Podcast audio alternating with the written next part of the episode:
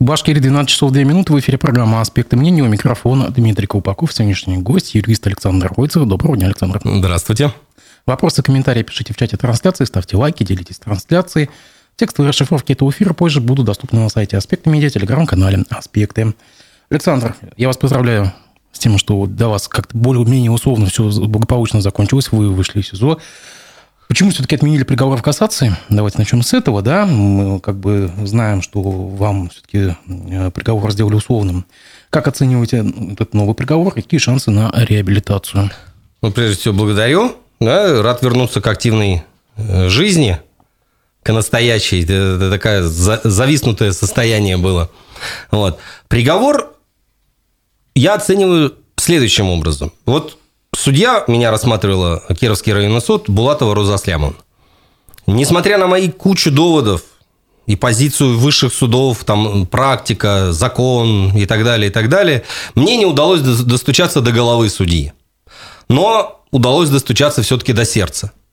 Она все-таки обратила внимание, что у меня семь человек на иждивении, родители инвалиды, трое детей, жена на иждивении находилась. И дала условный срок. Нового в приговоре буквально три строчки касаемо смягчающих обстоятельств. Поэтому вот судья мотивировал применение 73 э, статьи, то есть условного суждения. Сам приговор, все, что я говорил, вся моя позиция защиты, а уж поверьте мне, она была юридически выверена. Я уже три года этим делом занимаюсь, и очень мало кто себя так защищает, и вообще такая позиция да, защиты. Вообще ничего. Про мою позицию защиты в приговоре даже не, не отражено, ничего не сказано. Хотя я об этом просил, говорю, я понимаю, не будет надлежащей правовой оценки, не будет справедливого объективного приговора, законного, не будет. Хотя бы напишите то, что я вам сейчас говорю. Но этого даже нет. Если еще предыдущий судья Набиев, он хоть как-то э, пытался что-то объяснить, 30% из моей позиции защиты, то здесь просто нет ничего. Просто абсолютно переписанное обвинительное заключение, и все. Я, тем не менее, положительно расцениваю только то, что я оказался на свободе, у меня есть возможности быть семьей и заниматься дальше своей защитой. А обжаловать приговор я, естественно, намерен.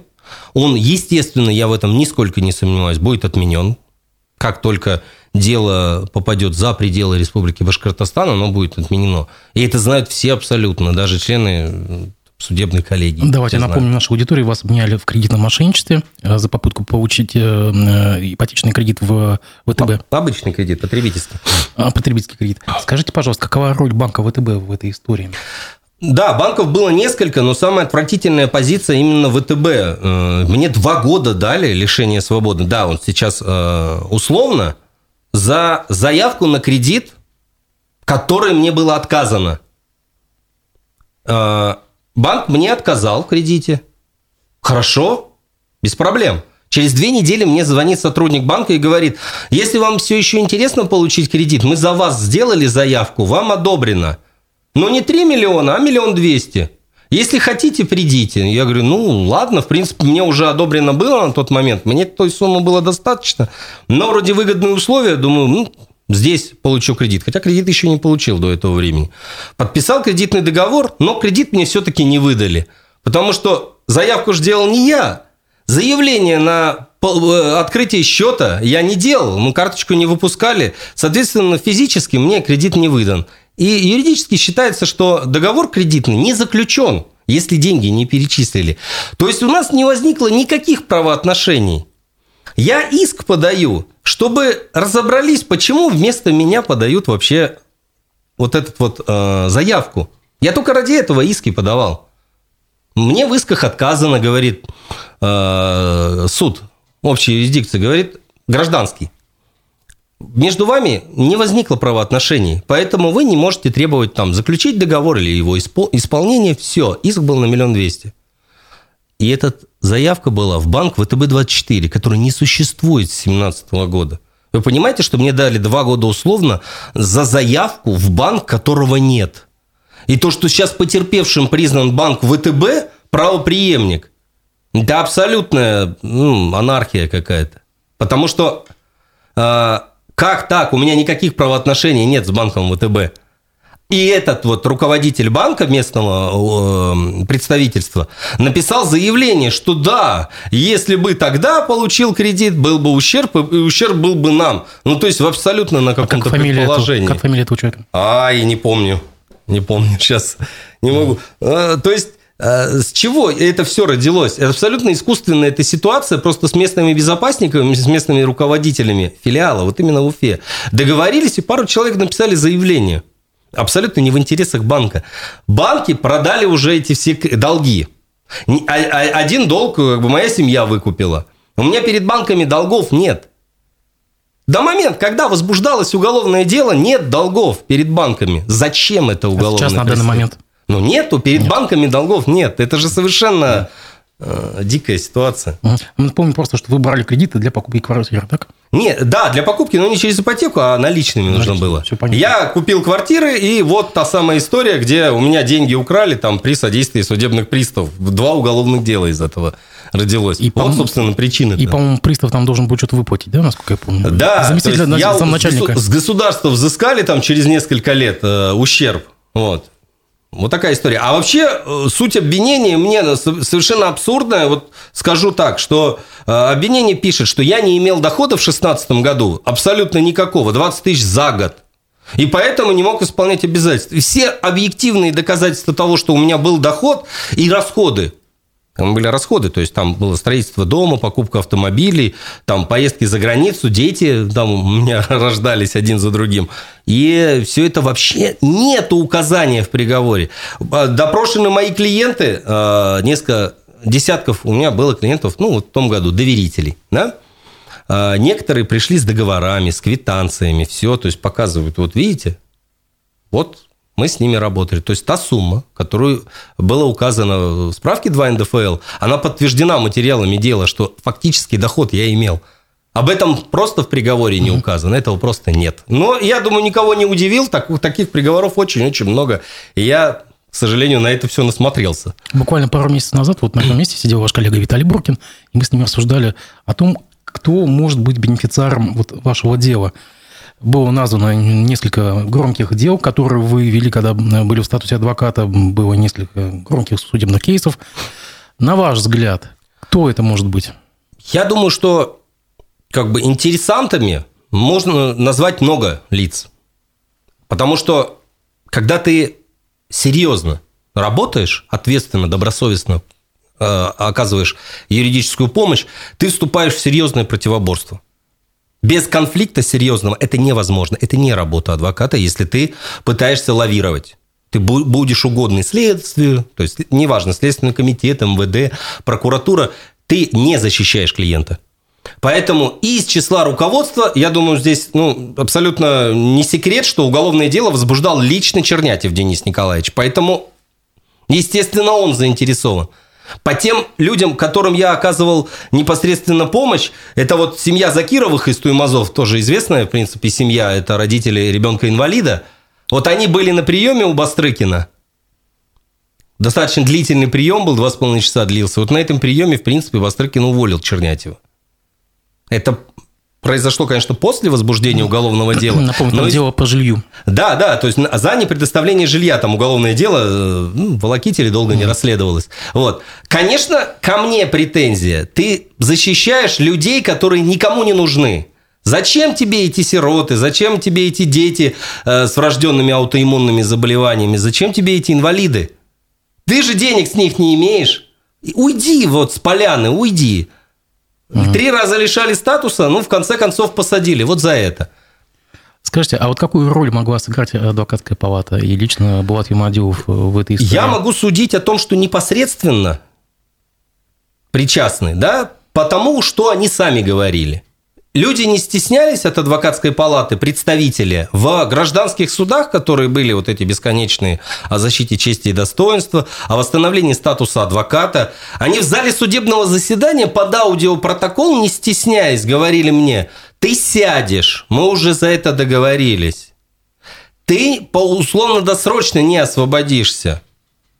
Ты даже не сомневайся в этом. Я очень сомневался, честно говоря, да. Угу. Я думал, что да, вот есть какая-то грань, беспредела, которую нельзя пересечь. И я был уверен, что меня не посадят. Я один момент хочу сказать. Вот та самая большая претензия к судье Набиеву. Даже не за то, что он выполнил это указание. Я не знаю, какие силы на него действовали. И, возможно, он мог, не, не мог им противостоять. Давление было колоссальное. Возможно. Это я могу понять. Я не могу понять, почему 21 сентября 22 года было последнее судебное заседание, где у меня там последнее слово, прения закончились, а оглашение приговора он назначил на 28 сентября. Это день рождения моей средней дочери. И он-то прекрасно знал об этом. Даже вот так вот в разговоре. Это слышно, может, через неделю у меня у дочери день рождения. И э, документы, естественно, свидетельство о рождении. Он специально поставил оглашение, знает, что он меня закроет. Я этого не знал. Я приехал с утра дела закончить, в том числе там оглашение приговора, а вечером праздновать. И это было колоссальным шоком для моих детей. Пытать моих детей тоже у них в планы входило.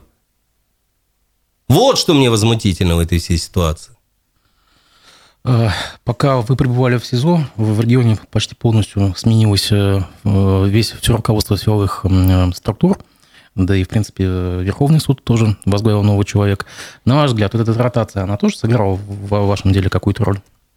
Нет. Когда ушли все... К сожалению, ничего. Вот я раньше многие годы работал и считал, что Причина – это вот там руководитель, он как-то, видимо, за кадрами не следит, как-то, может быть, указания какие-то неправильные дает или просто не дорабатывает. Я всегда считал причиной – это руководитель. Сейчас общая тенденция, в принципе, и в стране такая, что э, личность руководителя, даже вот, э, на уровне региона, она ничего не решает. Меняется руководитель, а все те указания, которые действовали – ну, допустим, сфабриковать уголовное дело. Это же не в одночасье делается. Порой годы длятся. Там сколько-то следствие идет, сколько-то суд. Потом вот сейчас вернулась на дополнительное, это, на пересмотр дела, да, в первую инстанцию. Ничего не меняется. Вот эти все указания, то есть, видимо, когда приходит новый руководитель любого ведомства, видимо, какая-то есть негласное указание. Не, не лезет в дела предыдущего руководителя. Да, вот система, она как работала, какие договоренности есть, они должны дальше быть. Ты можешь новые какие-то создать, э, там, какие-то дела, но в старые никто не вмешивается. Это, к сожалению, так по многим делам пишем жалобы, не вмешиваются в очевидно беззаконные дела. Нет, нигде, ни, ни в сторону суда, прокуратуры, либо Следственного комитета замечено, ничего не происходит, никакой разницы. Ну, так иначе, все-таки какие ваши следующие шаги по отмене приговора? А, во-первых, апелляционная жалоба, естественно, пойдет, но с ходатайством об изменении территориальной подсудности. С какой на какой? Э, я думаю, что уже не в Приволжском округе, а чтобы э, э, кассация рассматривала не шестой кассационный суд. Самым вопиющим произволом было избрание меры пресечения вот в отношении меня. Ведь когда мне отменили приговор, Э, основанием явилось незаконное обвинение. Вот казалось бы, то есть фундаментально обвинение предъявлено неверно. Гораздо менее тяжкое должно быть. Хорошо. То есть меня обвиняли э, в покушении на мошенничество, часть 4 статьи 159 прим. 1. Э, это от нуля до 7,5. Но мне дали больше половины, что, в принципе, очень суровый приговор, 4 года.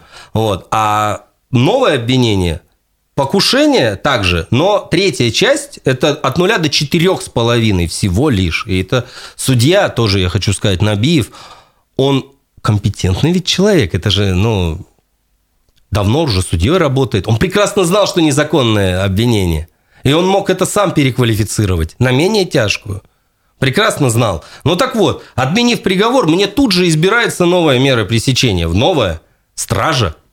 И этот вопрос о избрании меры пресечения, он даже не становится э, на постановку вот перед участниками. Никто ходатайство не заявляет. Мы никак не участвовали. Просто вот была дописка избрать меру пресечения, и все. Я пытался всячески это обжаловать в апелляции. Они говорят, а это не обжалуется вообще. В принципе, как будто бы вот любая мера пресечения, она обжалуется. А вот избранная кассацией, вот такая дыра в законодательстве, ты не можешь обжаловать. В апелляционном порядке никуда. Мне их просто возвращали жалобы, говорят, вот ты кассацию пиши, вот там рассмотрят.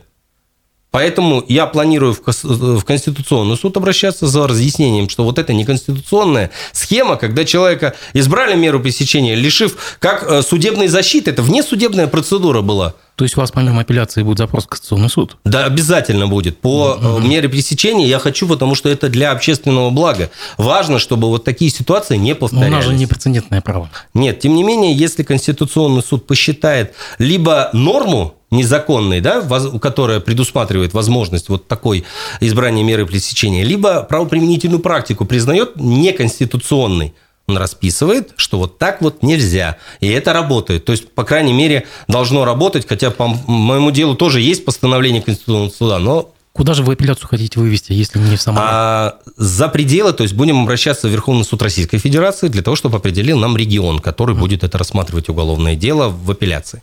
По... А уж где, там уже на усмотрение. По практике идут на такое? Мы несколько раз добивались изменения территориальной подсудности по некоторым. Второе уголовное дело, вот это вот э, со следователем, вот чтобы не сказать слово извращенец, вот сейчас пытаюсь какой-то синоним подобрать, но, в принципе, так оно вот такое вот, да? Свингер, да, он э, бывший следователь второго отдела. Вот второе уголовное дело, то, что мы это, нам меняется, что мы его рассекретили – и вот э, личную жизнь. И вот по этому уголовному делу изменение территориальную подсудность, оно рассматривается в набережных Челнах.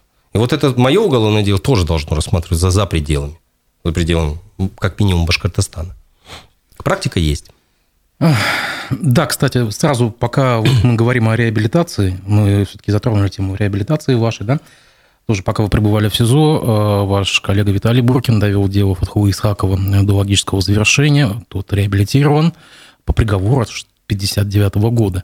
13 лет, напомню, человек отсидел в советских лагерях и э, сейчас э, добился от государства э, выплаты компенсации. Пока, правда, первая инстанция 31 миллион присудила, хотя Буркин просил 450. На ваш взгляд, там есть шансы в, обжаловать приговор и получить больше? Ну, обжаловать, получается, решение, потому что гражданским иском было подано сумма вот этой реабилитации. Шансы есть, я думаю, будет больше суммы, потому что ведь существуют тарифы, существует судебная практика. Просто потому, сколько платится за день. Дело в том, что казначейство очень сильно сопротивляется а, да, юристов. Да, но тем не менее абсолютно это обосновано.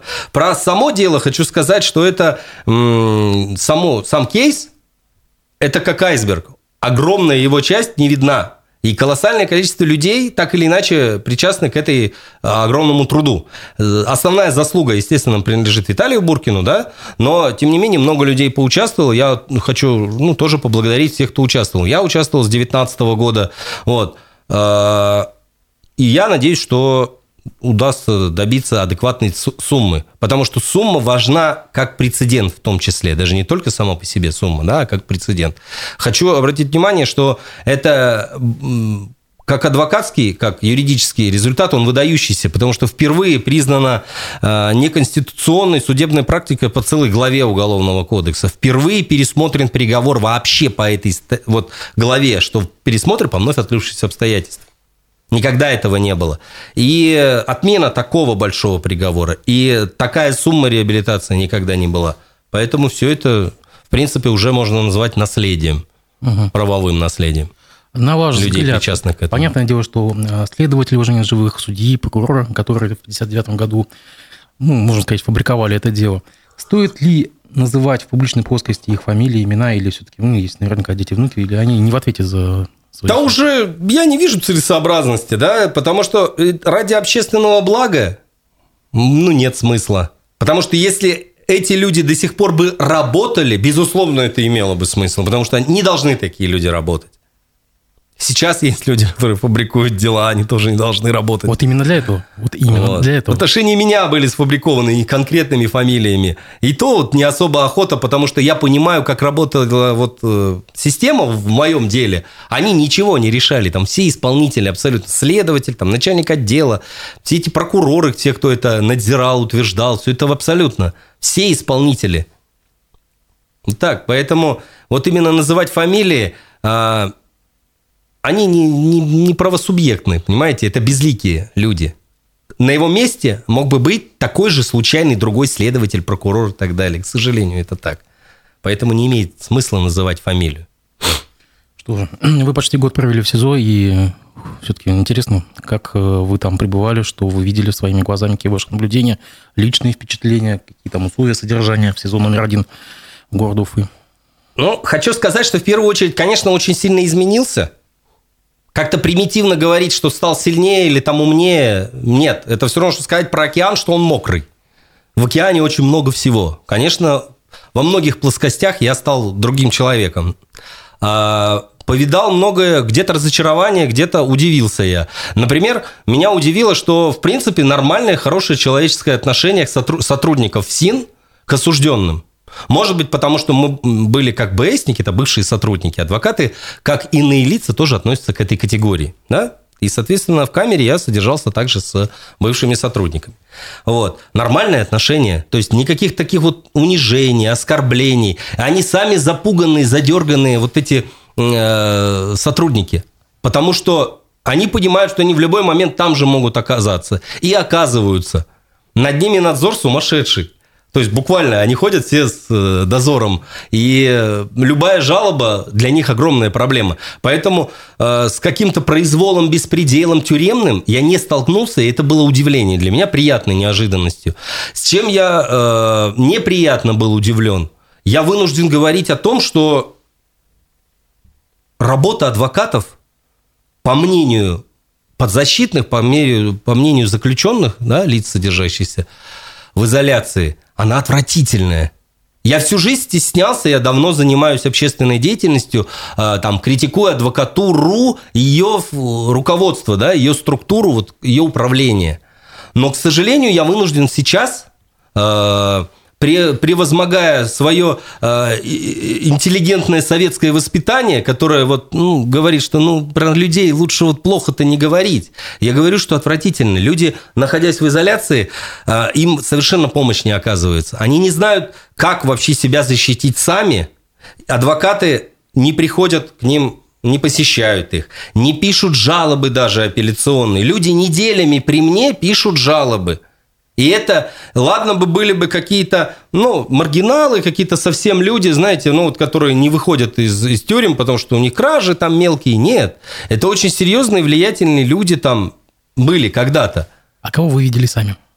Ну, я видел из... Мы их называли кучербаевские, как, знаете, ОПГ. вот. Ну, условно такая шутка. То есть, э, два уголовных дела по Кучербаеву известно, да, есть. И вот его со соучастники, да, они с нами содержались в нашем изоляторе. Э, в нашей камере именно. Вот. И люди сами себя защищали. Просто сами пишут неделями жалобы. А у них нет адвокатов разве? У них есть адвокаты. И колоссальные деньги заплачены. Понимаете? То есть а, единая, единая проблема с адвокатами, они не вступают в противоборство, они не знают, что делают, люди не знают, как их защищают.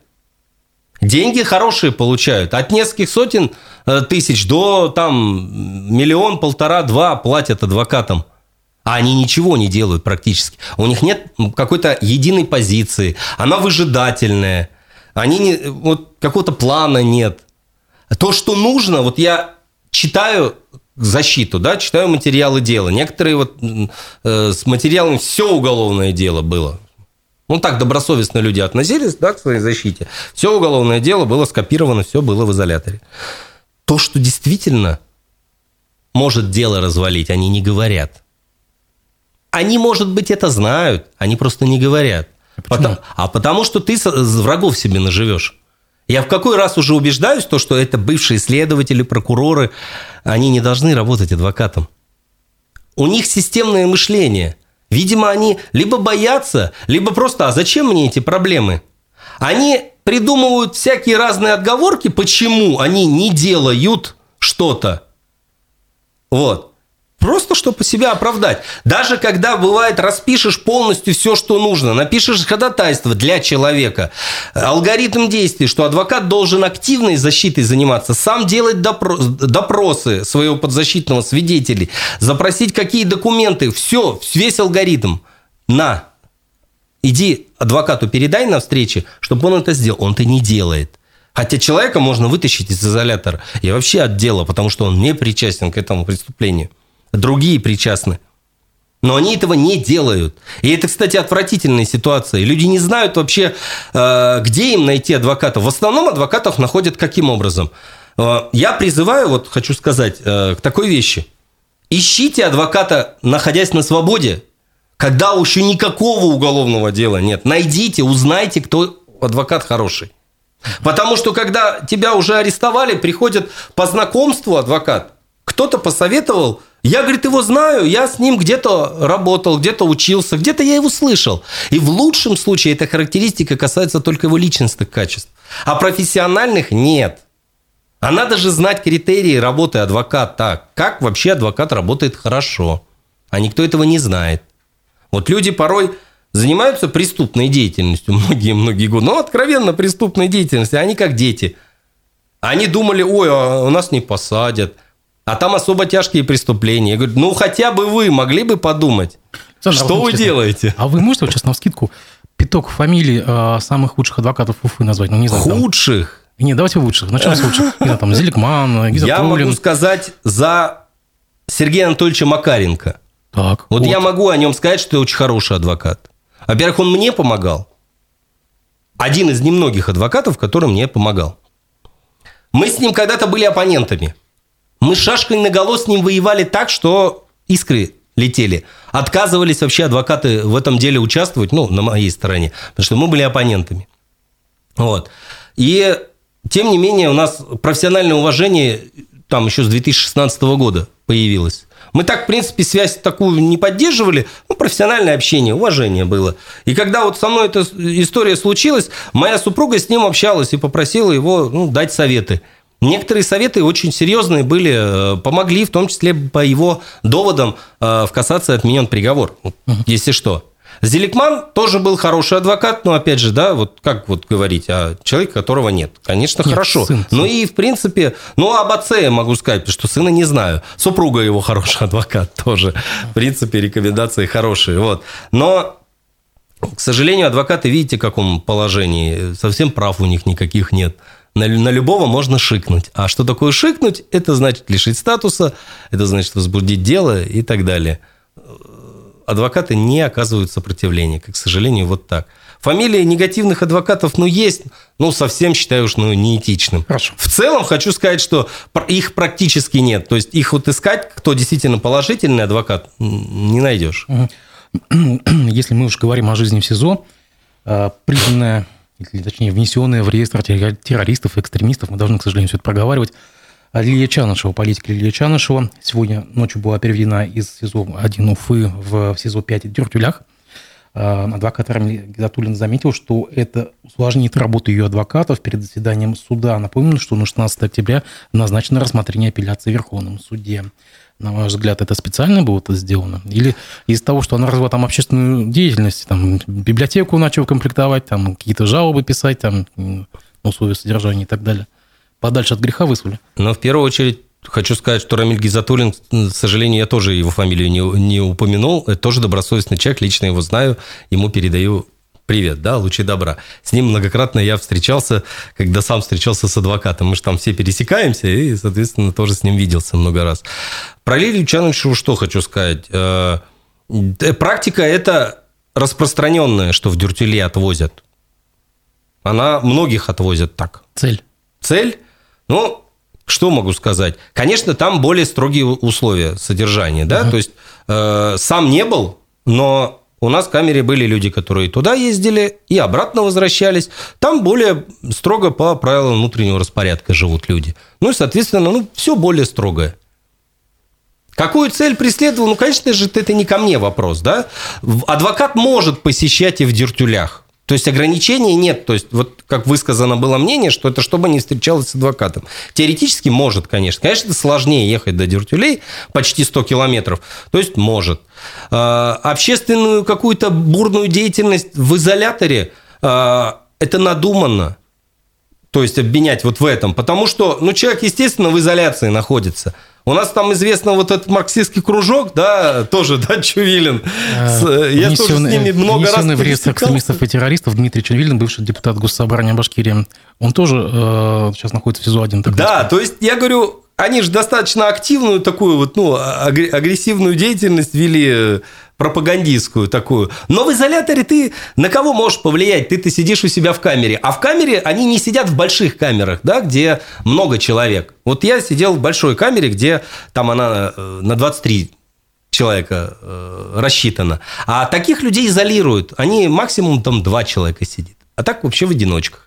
Поэтому э, как-то так расшатать, грубо говоря, режим и кого-то пропагандировать не может человек, То есть идеологических и политзеков их э, Ну, в основном они в, изо- в изоляции. Ну, потому что ну, имеют же они влияние. Да и они просто надоедают самим, самим заключенным. Конфликты из-за этого. Потому что человек, находясь в изоляции, он загружен своей бедой.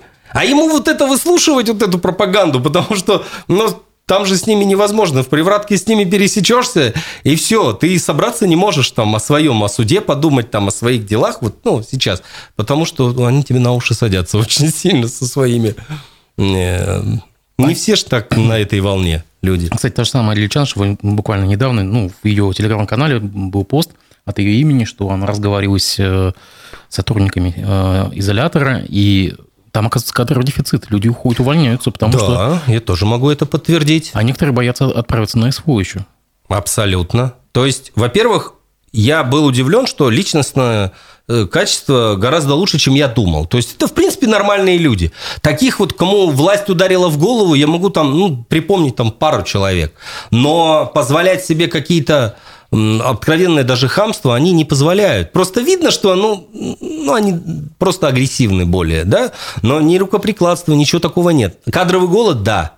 У нас даже э, корпусной – это тот, кто за корпусом следит, вот, ну, дежурный, кто всегда должен находиться на корпусе. Все вот нужды, то есть выводить заключенных, э, приходить, если какая-то нужда есть. Вот. Даже корпусным женщина работала у нас на корпусе сейчас – Хотя это вообще ну, недопустимо. Кадровый голод, людей вообще не хватает. Выводных, там это, режимников. То есть это, это действительно так. Зарплаты очень низкие, по 30-40 тысяч зарплат. И, и многие сидят только из-за пенсии и только, чтобы не поехать на СВО. Ну, кто не хочет ехать. Mm-hmm. Вот. То же самая ситуация, в принципе, конвой. Конвой МВД такая же точная, точная история. Вот с конвоем общался – Ко мне, в принципе, достаточно симпатизировал конвой. Всегда очень нормальные, хорошие это, душевные разговоры они сами заводили. Говорит, ну мы вообще не понимаем, что за уголовное дело у тебя. Вот. Ну и тоже как бы делились вот своими этими переживаниями, что, говорит, жить вообще невозможно там на такую зарплату, но тем не менее люди работают. Угу не щадя живота своего. А вот э, если говорить о прикладных каких-то советах вот для, так сказать, э, заселяющихся или как заезжающих. Для заезжающих. Какие можно, какие можно советы дать? Вот здесь можно дать, да, практические советы, потому что никто не знает, что делать. Ну, во-первых, вот если вы понимаете, что есть уголовное дело у вас или может быть, соберите вещи. Вот как бы это ни выглядело так, что это как пораженческие настроения или плохой знак, примета, соберите вещи, потому что вы не скоро их получите. Возможно, у вас будут сложности там с передачкой, потому что передачку это очень трудно. Это надо по 8 часов выстоять родственникам, чтобы передачку сделать. Посылка, через неделю ее только получишь. Поэтому элементарно там э, гигиенические принадлежности, сменное белье, э, постельное белье с собой, потому что ну, должны предоставлять, но лучше иметь свое. Вот. Э, посуду нужно иметь хотя бы. И нужно иметь адвоката, связь с адвокатом. То есть вот, вот, вот в случае чего сразу, чтобы при задержании, обысках у тебя был адвокат самых первых этих моментов. А в плане, как вести себя, как, как говорят, да, как правильно в хату зайти – ну, я же, видите как, я же был для бывших сотрудников, но у нас не было вот этой всей блатоты, вот этой тюремной романтики. Все были нормальные люди. То есть надо нормально себя вести, ничего из себя не рисовать, не, не, э, не мешать жить другим, поспокойнее быть, естественно, чтобы конфликтов на, на пустом месте не было, и все. То есть обычное общество – и у нас, кстати, не было за, за годы, может быть, два-три таких вот, ну, действительно такие уже откровенно там неприятные личности. Из десятков человек, с которыми я вот, ну, в одной камере сидел, ну, буквально два-три неприятных таких каких-то человека, они из камеры уходили. Ну, добровольно, так, без, без серьезных конфликтов. А так, в принципе, люди-то все те же самые. Даже порой и по, поинтересней, попорядочней, чем на воле бывает встретишь. Ну, мы уже поняли, что вы будете бороться за полную реабилитацию. Мы понимаем, что вы будете настаивать на отмене приговора. А за статус адвоката вы намерены побиться? А, за статус адвоката тоже думаем обратиться в Конституционный суд, потому что, в принципе, инстанции вот эти э, в судах общей юрисдикции, они пройдены. Меня последний раз решили статуса, это третий раз уже, да, напомню, за те действия, которые я якобы совершил, ну, с точки зрения нарушающей э, адвокатской палаты, нарушающей этику, когда я даже статуса не имел. Вот я еще не получил статус адвоката, я там сделал пост в Фейсбуке, меня за это лишили статуса. Ну, тут совершенно невероятная вещь. Я, конечно, еще поборюсь. Вот. А второе, хотел интересную вещь сказать. Меня это удивило, не интересовался сам к своему студу. Вот когда мне заменили срок лишения свободы на условный, вот те год, который я просидел в СИЗО, у меня же там день за полтора, это считается, что я полтора года отбыл наказание, если по э, общий режим содержания. Мне их никуда не зачли. Они мне объяснили так, что если ты совершишь новое преступление, у тебя как бы предоплата полтора года есть. А вот эти полтора года в ничто. У меня сейчас условка два года, три месяца. Два года испытательный срок. Вот два года испытательный срок, будь добр, пройди. А не может быть так, что в апелляции вам просто зачтут их э, по, по, как называется, по отбытому? Конечно, есть варианты, что мне и прибавят срок, и заменят на реальный. Я это прекрасно понимаю. Но у меня тут, я этого не боюсь. Во-первых, когда ты уже год отсидел, заехать еще раз можно. Я уже понимаю, что я это могу пережить. Тем более, что у меня УДО уже вот оно. Прокуратура будет настаивать на пересмотре, интересно?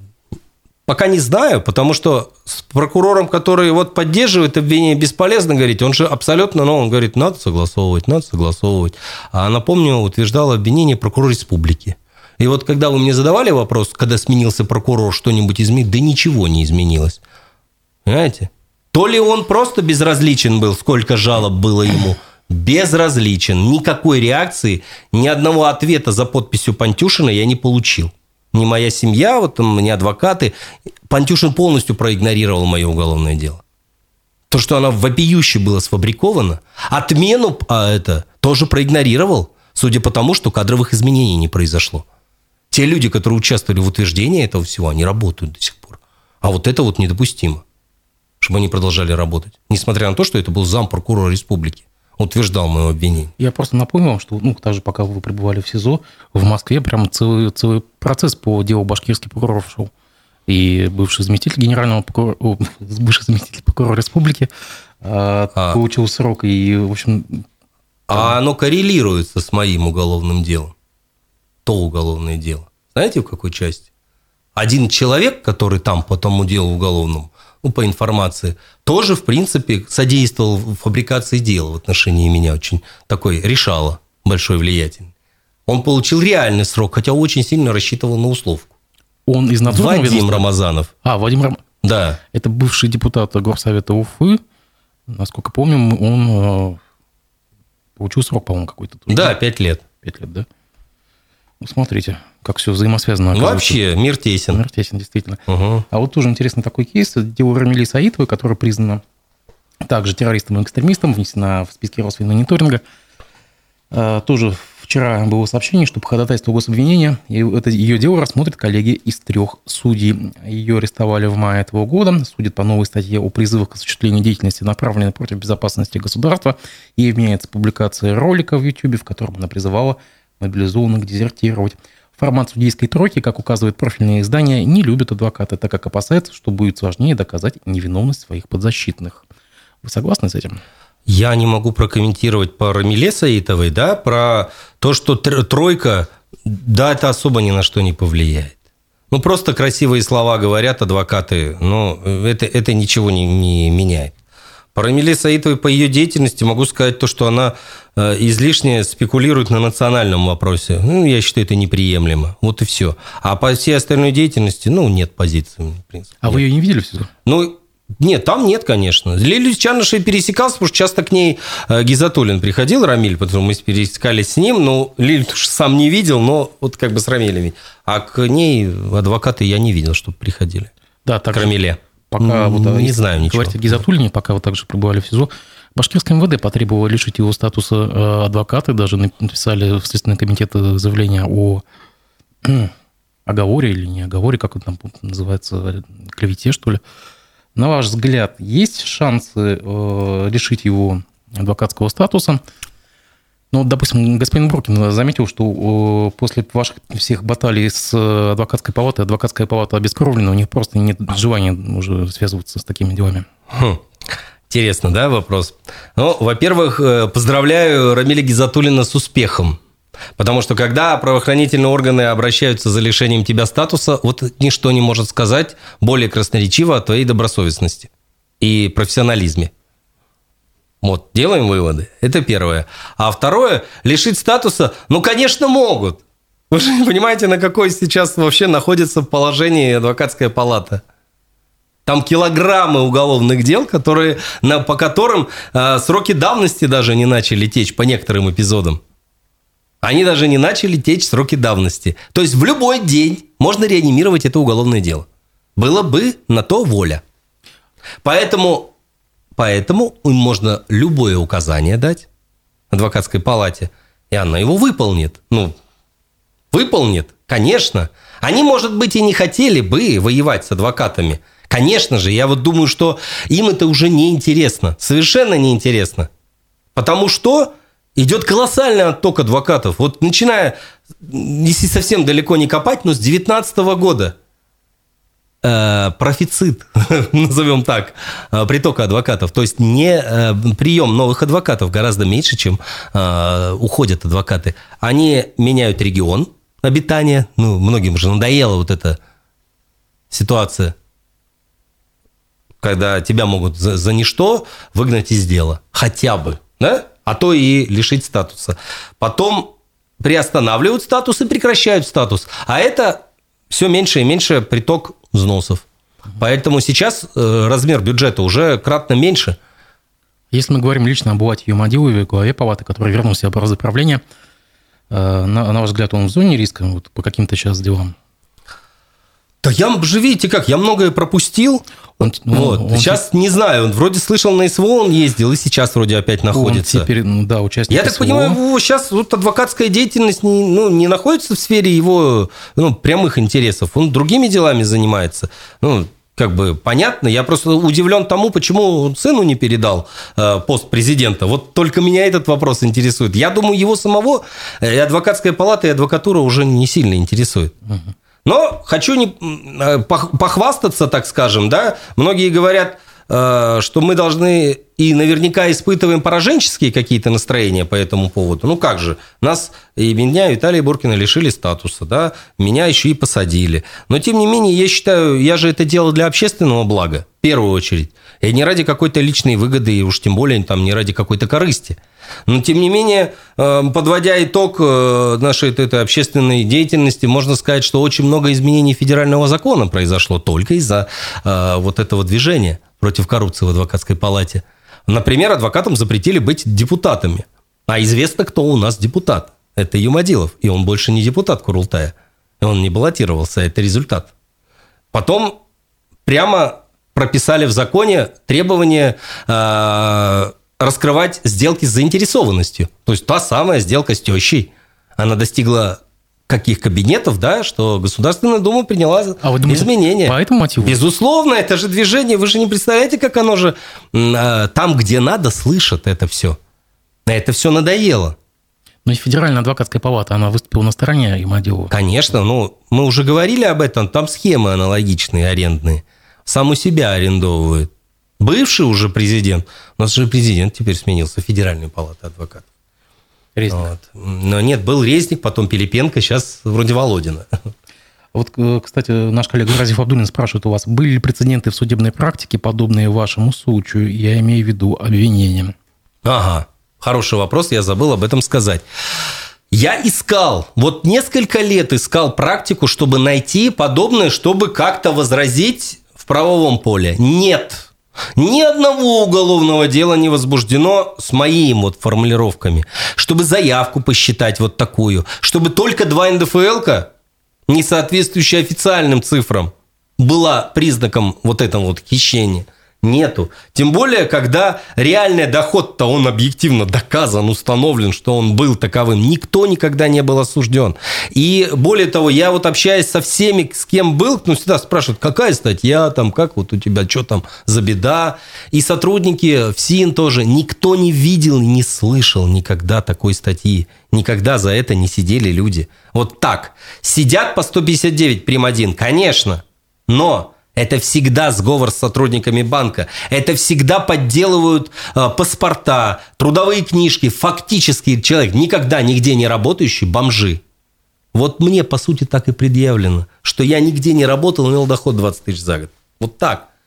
Ну, конечно, это полная профанация, но практики нет. Оправдательная практика есть. По 327 это э, подделка документов.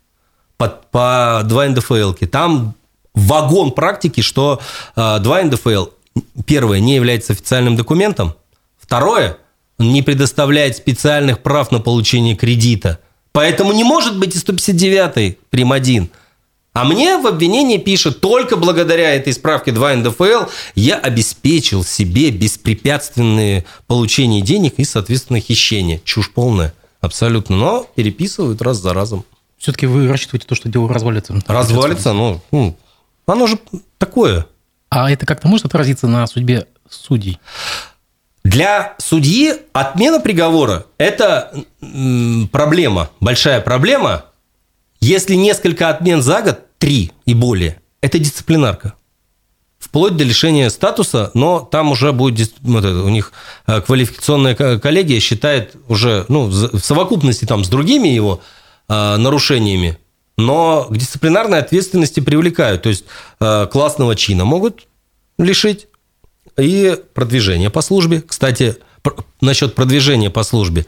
Известная история с э, судьей Набиевым, тем же самым, да?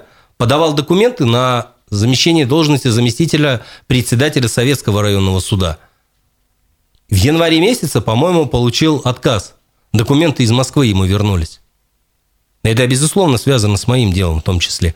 Потому что и шумиха была, и ну, степень, степень, понимаете, произвола. Во-первых, донесли мы куда надо это, донесли эту информацию.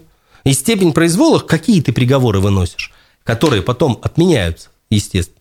Это все повлияло, и он не получил, соответственно, повышение. А когда отказали, я не думаю, что он сделает хорошую карьеру в судебной системе. Ну, по крайней мере, не должен.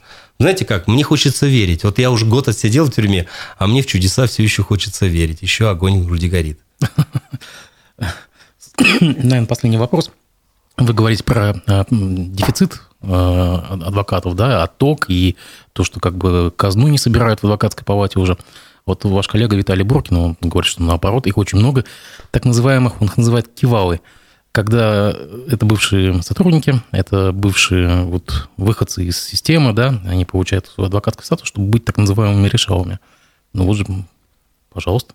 Ну, решала это тоже такая, она узкая это категория, да, решала, это которые взятки носят, да, их очень мало, кто на самом деле кого-то знает и куда-то деньги заносит. В основном это мошенники. То есть они просто говорят, мы всех знаем, мы тут договорились и так далее. И то их тоже мало. В основном, вот что мы говорим об адвокатуре основной ее костяк, основной это 80%, 70% в зависимости от региона, ну, от 50 до 80, они работают только по назначению. Весь их хлеб, все, чем они занимаются, это работа по назначению. То есть я не к тому, что это там недоадвокаты. Я говорю о том, что они вынуждены работать по назначению, это их основной хлеб. А остальные там гражданскими делами занимаются. А мы в целом думаем, что вот, ну, они, когда работают по назначению, это основной хлеб. Вы понимаете, что это объективная зависимость. Даже если это люди добросовестные, они набираются опыта и, в принципе, ну, способны э, честно защищать своих э, подзащитных, но они в очень зависимом положении, потому что для того, чтобы человека отсоединить от работы по назначению, там же сейчас программа, приложение в смартфоне, даже дисциплинарки не нужно. Просто раз и отключили его. Представляете, какой зависимый? Мы говорим о независимости адвокатуры. Да как а так они не могут взять нормальное дело, допустим, по договору или да, даже по своему делу и бодаться, что говорит, что говорится, да? Он не может, потому что он в зависимом положении, ему государство платит. Вот, да, вот я тут просто вспомнил сразу на автомате новость прошлого года, а, то, что добились все-таки повышения тарифов э, для адвокатов, которые вот по назначению, э, и то как бы деньги там не очень-то большие на самом да, деле. Да, это все равно речь идет о ну, минимальных зарплатах. То есть вот как вот в офисах у нас а, юристы зарабатывают вот я когда последний раз, в 2006 году я работал в офисе, да, у меня была зарплата 25 тысяч. Ну, тогда это еще более-менее деньги были. до сих пор такая зарплата. Ну, 30-40. Вот сейчас. Ну, то есть, это же вообще, ну, это кратно меньше, чем те 25. Я извиняюсь, вот сидят кучербаевские, как вы сейчас называете их, и платят там сотни тысяч, да, бешеные деньги, угу. а толку-то никакого. Да уж лучше тогда адвоката назначения. Вот. Очень мало кто из адвокатов добросовестно в лицо скажет, тебе не нужен адвокат здесь. Я тебе, допустим, проконсультирую здесь, а именно адвокат тебе не нужен. Всячески будут цепляться, вот понимаете, за руки цепляться. Нужен. А я вот сколько лет работал, я говорил людям, здесь нет смысла. Если уж прям сильно настаивали, говорю, не буду я работать просто за деньги. Я понимаю, что здесь нет э, того результата, который тебе нужен. Он не может быть, поэтому сэкономь деньги. Пусть семья лучше будет питаться на эти деньги вот, чем ты будешь вот этим адвокатам отдавать сейчас. А они берут, берут, берут там, ну... Комментарий от нашего пользователя по нику по волнам. Поздравления Александру, пусть огонь в его городе не затухает. на этом, наверное, поставим точку. Спасибо вам большое за то, что пришли. Спасибо за приглашение. Спасибо. Всего доброго.